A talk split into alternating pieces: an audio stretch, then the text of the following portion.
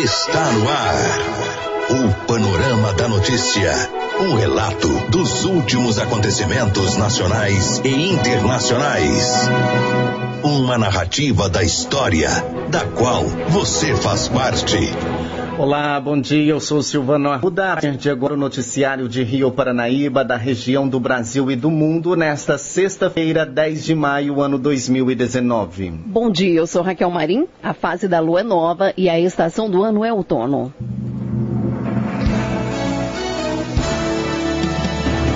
Panorama da Notícia. Oferecimento Semig. A melhor energia do Brasil. Nesta edição do Panorama da Notícia, você vai saber que. A Ciarp divulga sugestão de horário especial para o Dia das Mães. Prefeitura de Rio Paranaíba lança procedimentos licitatórios. Polícia Civil de Patos de Minas queima quase meia tonelada de drogas. PM recupera produtos furtados de duas senhoras e mãe pede a prisão do próprio filho. Pichadora escalando prédio no centro de São Paulo cai do quinto andar. Supremo decide validar indulto de Natal assinado por Temer em 2017. Isso e muito mais a partir de agora no Panorama da Notícia. A pessoa bem informada está à frente de seu tempo. Está no ar o Panorama da Notícia. E o Dia das Mães terá uma programação especial no comércio de Rio Paranaíba. Pelo menos é o que sugere a Associação Comercial da cidade, a ACIARP. De acordo com o presidente Euler Charley, o horário sugestivo para este fim de semana comemorativo na cidade é de que o comércio abre, abra suas portas às 8 horas e fechem às 16 horas, possibilitando que as pessoas comprem eh, os presentes para suas mães. Já no domingo, a programação fica a cargo do comerciante. Ainda segundo o presidente, a associação deseja deseja a todas as mães um maravilhoso dia e muitas felicidades nesse dia dedicado a elas. A hora certinha, 10 horas e 34, e a Prefeitura Municipal de Rio Paranaíba torna público que fará realizar os seguintes procedimentos licitatórios. Pregão presencial número 16 2019. O objeto é contratação de empresa especializada com equipamentos para execução dos serviços de coleta de resíduos sólidos e residenciais e comerciais e o transporte até o destino final em local designado pelo município. A abertura é dia 14 de maio, às 13 horas. Pregão presencial é número 017-2019, objeto registro de preços para aquisição parcelada de materiais de expediente diversos, abertura 15 de maio, às 12 horas. Pregão presencial número 3, barra 2019. O objeto é a aquisição de veículo tipo van de 16 lugares, 0 quilômetro, com acessibilidade para no mínimo um cadeirante. A proposta é do Ministério da Saúde. Abertura dia 14 de maio de 2019, às 14 horas. Tomada de preços número 003/2019, objeto contratação de empresa especializada em obras de construção e pavimentação de vias para execução de serviços na Avenida Rio Paranaíba. Abertura 17 de maio às 12 horas e 30 minutos. Maiores informações podem ser obtidas através do e-mail licitação rioparanaíba@gmail.com. A polícia a serviço da comunidade. E a Polícia Militar recuperou produtos furtados de duas senhoras em Patos de Minas nesta quarta-feira. Na primeira ocorrência, o filho teria furtado da própria mãe de mais de 60 anos que disse não conseguir mais conviver com a situação. Ela pediu a prisão dele. Na outra ocorrência, alguns produtos foram encontrados em uma casa abandonada. O policial informou que Mike havia furtado quadros de pintura, cama box, uma cabeceira e um criado. Praticamente todo o material foi encontrado e devolvido para a mãe. Ela contou que ele faz isso há muito tempo e não consegue mais conviver com os furtos e relatou que vai manter a queixa contra o filho que já havia praticado outros furtos no imóvel. Na delegacia, ele disse que iria entregar o material para a mãe. Dois indivíduos que estavam com parte dos objetos foram levados para a delegacia por receptação. Na outra ocorrência dessa quarta-feira, os policiais localizaram em uma casa abandonada no bairro Santa Luzia um tacho de cobre, uma batedeira e uma caixa com talheres. O ladrão que não foi localizado havia aproveitado que a senhora de 64 anos teria ido a um velório e furtado o material. E a Polícia Civil coordenou na manhã da quinta-feira, dia 9, mais um trabalho de incineração de drogas apreendidas em Patos de Minas quase meia tonelada, a maioria de maconha, foi jogada nos fornos de uma cerâmica localizada na Avenida Rodrigo Castilho, no distrito industrial da cidade. O trabalho de incineração da droga foi acompanhado por representantes do Ministério Público, Vigilância Sanitária e coordenado pela Polícia Civil.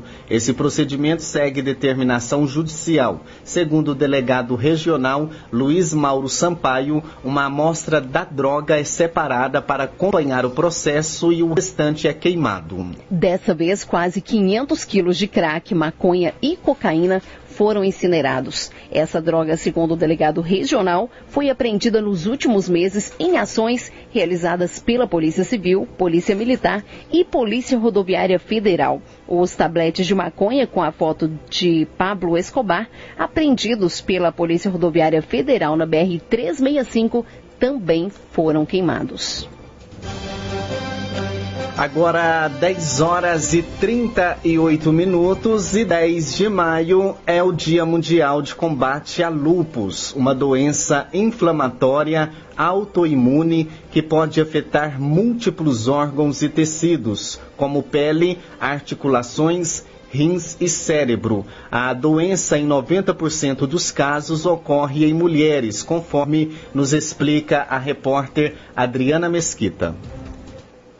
Nesta sexta-feira, 10 de maio, é comemorado o Dia Mundial da Luta contra o Lúpus. De acordo com o reumatologista e gerente médico da indústria farmacêutica JSK, Frederico Marcondes, as mulheres são as que mais sofrem com a doença. 90% dos pacientes com lúpus são mulheres, numa proporção de 9 para 1, pelo fato de ficarem mais acometidas, principalmente na idade fértil, elas podem ter um quadro com uma grande gravidade associado aos fatores hormonais. Então, mulheres que engravidam, mulheres que usam anticoncepcional podem ficar mais graves.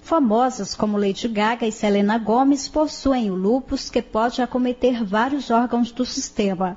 Segundo Frederico Marcondes, a doença inflamatória crônica de origem autoimune, quando o sistema imunológico ataca o próprio organismo, é uma das doenças reumáticas que mais causa morte. E apesar de não ser tão comum, ela tende a ser mais grave em homens. O médico ressalta que a doença não tem cura, mas tem tratamento que vai depender de cada órgão que foi acometido. Através da utilização de medicamentos como os corticoides, os antimaláricos e os imunossupressores compressores. São fornecidos pelo SUS de uma forma geral. Em grande parte dos pacientes eles conseguem controlar a doença e o mais importante aí é estar tá seguindo as orientações do reumatologista e utilizando as medicações de forma correta. Mesmo fazendo isso tudo, ainda há algum grau de atividade, a gente tem ainda outros tipos de medicamentos mais modernos. Segundo a Sociedade Brasileira de Reumatologia, fatores genéticos hormonais hormonais e ambientais contribuem para o desenvolvimento do lúpus. Por isso, não há como impedir o aparecimento da doença. De Brasília, Adriana Mesquita. Paranaíba!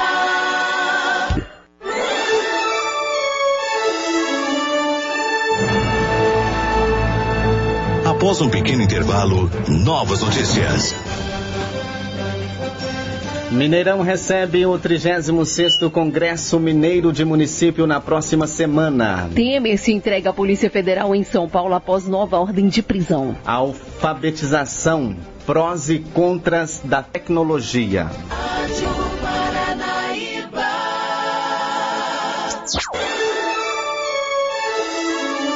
Retomamos para que você saiba o que está sendo notícia hoje. Muito bem, 10 horas e 45. Você acompanha aqui na Paranaíba o panorama da notícia desta sexta-feira.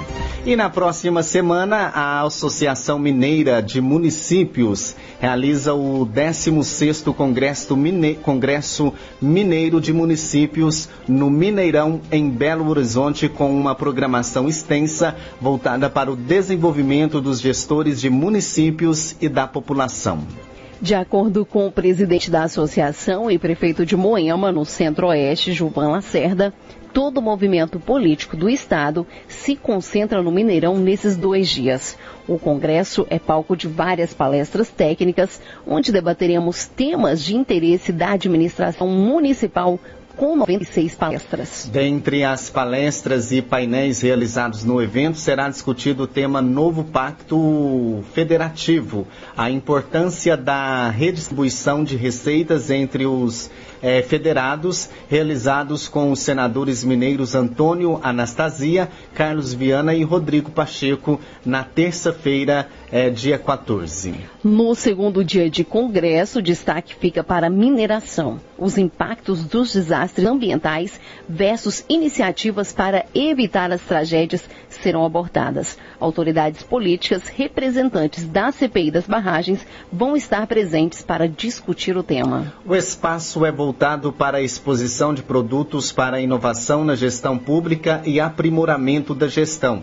Isso reflete diretamente na vida de cada cidadão de Minas Gerais quando o município é melhor administrado e quando o Estado e a União respeitam a relação federativa e repassam o que precisa para os municípios, os cidadãos são beneficiados com um serviço público de mais qualidade. O ex-presidente Michel Temer é acusado de chefiar organização criminosa que teria negociado um milhão de reais em propina nas obras da Anga 3.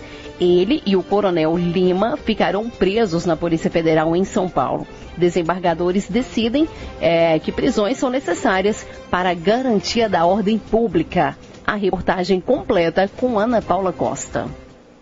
O ex-presidente Michel Temer deve ficar preso na sede da Superintendência da Polícia Federal em São Paulo após ter se apresentado na tarde desta quinta-feira. O Tribunal Regional Federal da Segunda Região, TRF2, havia revogado o habeas corpus de Temer e de seu amigo João Batista Lima Filho, o Coronel Lima. O TRF2 determinou que as prisões são necessárias para garantia da ordem pública. Eles tinham sido presos no dia 21 de março na Operação Descontaminação e soltos por decisão decisão liminar quatro dias depois. Eduardo Carnelosa, advogado de Temer, considera a prisão injusta e descreve como o ex-presidente estava no momento em que se entregou à polícia. Mostra uma indignação própria de quem é vítima de uma injustiça, mas ele tem também, os senhores todos sabem disso, porque acompanham o ex-presidente na vida política dele há muito tempo, ele tem também uma característica muito forte na sua personalidade, que é a seriedade. E, e além de tudo, até pela formação jurídica que tem, confia muito no Poder Judiciário. Não há fundamentos para a prisão do ex-presidente Temer.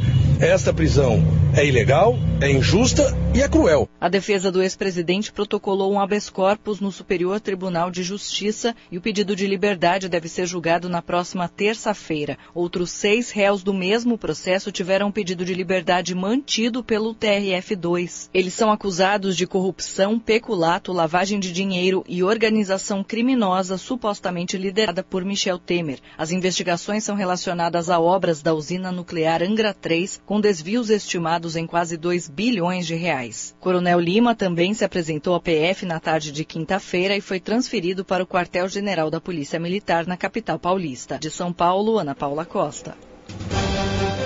E nós teremos agora no Panorama da Notícia o comentário do jornalista Alexandre Garcia.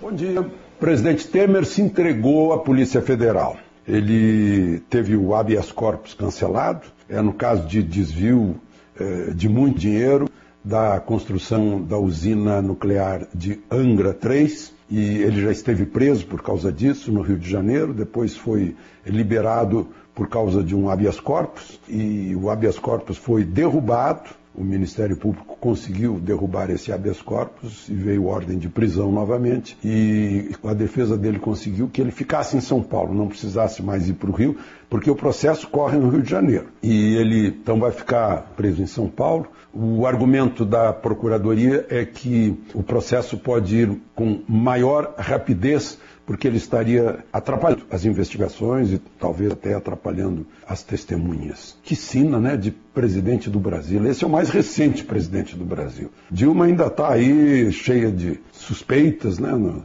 envolvimento naquela na venda daquela refinaria lá no, no Texas, que agora foi vendida por um preço aí equivalente a um terço do preço original da refinaria enferrujada. Ela, como ministra, era presidente do Conselho de Administração da Petrobras, que aprovou. Nós temos aí Fernando Collor também, um processo, muita suspeita, informação sobre José Sarney, toda hora aparece alguém falando alguma coisa, né? E Fernando Henrique parece que até agora não apareceu nada que mostrasse que ele tenha se envolvido com algumas negociatas do Paulo Preto, em São Paulo, né? que era o o operador do PSDB, ou com Aécio Neves e seu envolvimento com a JBS, né? até agora nada. Mas, enfim, presidente do Brasil, só quem se livrou e se livraria aqui, mesmo que estivesse vivo, eu tenho certeza, é Itamar Franco. Itamar Franco, eu posso testemunhar que foi de uma retidão exemplar. Falando do Supremo, o ministro Marco Aurélio não caiu numa conversa de um senador baiano, que eu não sei onde é que estava com a cabeça, quando entrou no Supremo contra corte de gastos no Ministério da Educação, ordenado pelo presidente Jair Bolsonaro. Marco Aurélio respondeu uh, o seguinte: olha, não houve corte, houve contingenciamento, ou seja, suspensão de pagamento, mas não foram cortados 30%. E quem faz isso é o ministro da Educação, não é o presidente da República. E, por último, o, o Judiciário não tem nada que se meter em questões administrativas internas de outro poder no caso, o Poder Executivo. Absolutamente certo. Outro registro que eu queria fazer é está lá no Congresso a discussão onde é que fica a FUNAI para demarcar terras. As reservas indígenas são praticamente o dobro da área com plantio de alimentos no Brasil. É 13% e a área com plantio de alimentos aí 8%, por aí 7 e pouco, segundo leitura por satélite. Eu acho o seguinte, olha, não põe no Ministério da Agricultura, que pode beneficiar os agricultores, não põe na FUNAI, que pode beneficiar os índios, põe no Ministério dos Direitos Humanos, é o que a ministra Damares quer, é uma coisa tão óbvia, né? Mas, enfim, tem lá os interesses. De Brasília, Alexandre Garcia. Uma mulher de 30 anos caiu do quinto andar de um prédio na Bela Vista, região central de São Paulo, na madrugada dessa quinta-feira, dia 9. Ela pichava uma inscrição na lateral do edifício quando perdeu o equilíbrio. Ela aproveitou a estrutura da construção, cheia de vãos, para subir pelo lado de fora do edifício. Segundo o boletim de ocorrência, a mulher sofreu fraturas nas pernas, pés e na cabeça. Os vizinhos ouviram o barulho da queda e acionaram a ambulância. Ela está internada no Hospital das Clínicas. Seu estado de saúde é grave e ela seria submetida a uma cirurgia na tarde desta quinta-feira, segundo o hospital. Em 2017, o prefeito João Dória, do PSDB, sancionou a lei que pune pichadores com multas. Segundo a lei aprovada, o pichador flagrado levará multa de 5 mil reais reais. Se o ato for contra o patrimônio público ou bem tombado, o valor sobe para 10 mil reais.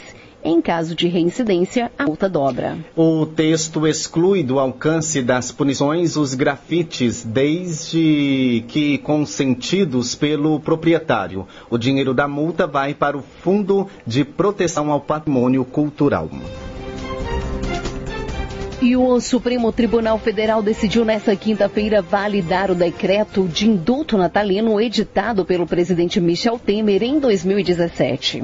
Com a decisão, volta a valer o decreto daquele ano, que reduziu o tempo de cumprimento das penas e condenados por crimes cometidos sem violência ou grave ameaça, como os de colarinho branco. Entre os presos da Operação Lava Jato, pelo menos um preencheu os requisitos para obter o indulto no fim de 2017. O ex-deputado Luiz Argolo, é, que já está em liberdade condicional. E a gente fala agora sobre os prós e os contras da tecnologia na alfabetização de crianças. A reportagem é de René Almeida. Que o mundo mudou com o avanço da internet é inegável. Muitas empresas, profissões, esportes e áreas da ciência se transformaram. No entanto, parece que a escola é um dos ambientes mais difíceis de implementar o celular e a internet no processo pedagógico. O papel da tecnologia na alfabetização infantil é o tema desse episódio da série de reportagens da sílaba ao texto, a alfabetização além dos números. Eu não aceito celular na minha sala. Por quê? Porque tem uns que têm, outros não têm. Entendeu? Então, eles acabariam só tendo joguinhos e brincadeiras, eles não iam fazer nada. Agora, se um pai e uma mãe dizem assim para mim, ai professor, o que, que eu posso fazer? Tem jogos de alfabetização que são excelentes, aplicativos que podem colocar no celular. Só que o problema é que a forma como o celular é usado na escola e dentro de casa é só lúdico, só brincadeira. É videogamezinha, coisinha. Então, para mim, não tem utilidade nenhuma. A fala é da professora do terceiro ano do ensino fundamental, Denise Tavares, da Escola Estadual de Educação Básica, Gentil Viegas Cardoso, em Alvorada. O colégio, localizado na região metropolitana de Porto Alegre, é o terceiro com mais alunos no Rio Grande do Sul. A professora afirma que se o celular fosse usado com aplicativos educativos que fossem trabalhados para o desenvolvimento da alfabetização, seria favorável. Porém, outro ponto que faz Denise proibir o celular na sala é o risco do aluno perder ou ter o aparelho furtado. A educadora comenta as consequências desse apego às novas tecnologias. Eles são os proprietários do, do, do, do, celular, eles são os proprietários do computador. Eles mandam, eles organizam, eles fazem. Se eles não gostam, eles vão lá e deletam. Então eles chegam aqui na escola e acham que eles também podem deletar. E que as coisas têm que ser como eles querem, como se que cada um deles aqui fosse comandante.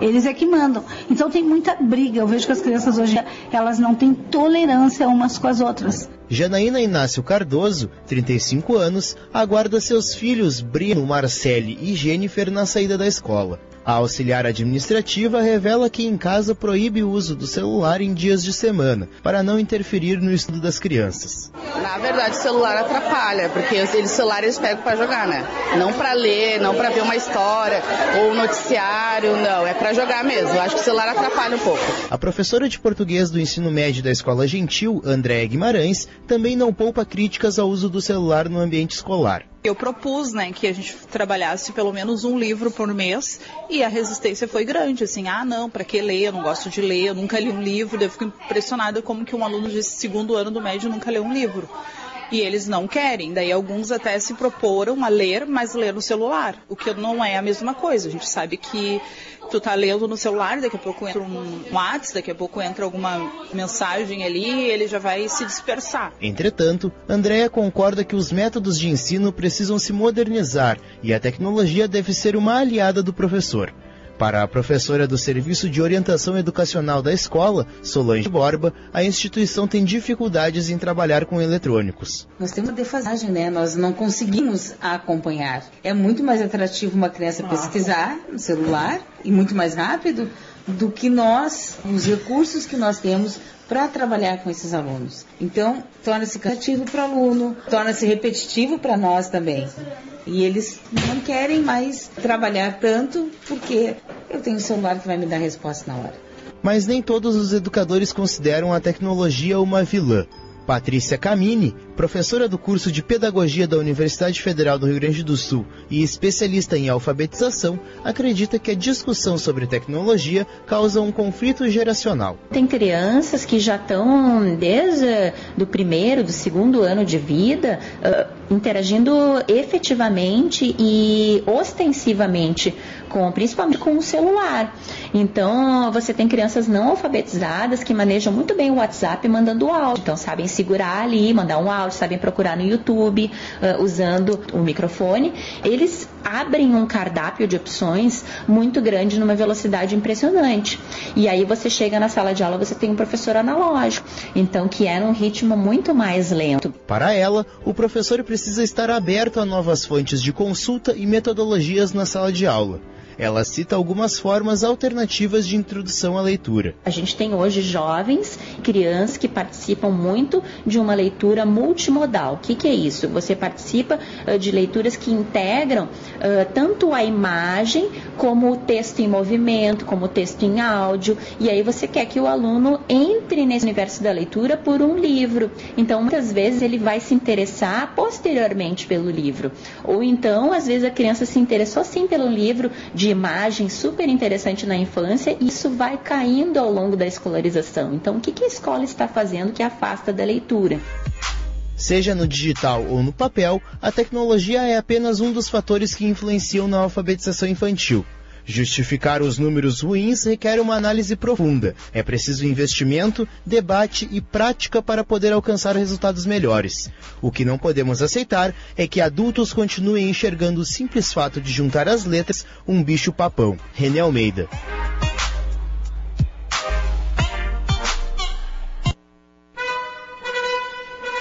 Você caminhou conosco pelo panorama da notícia. O conhecimento dos fatos faz de você um cidadão ativo. A apresentação Silvana Arruda e Raquel Marim. Edição Raquel Marim.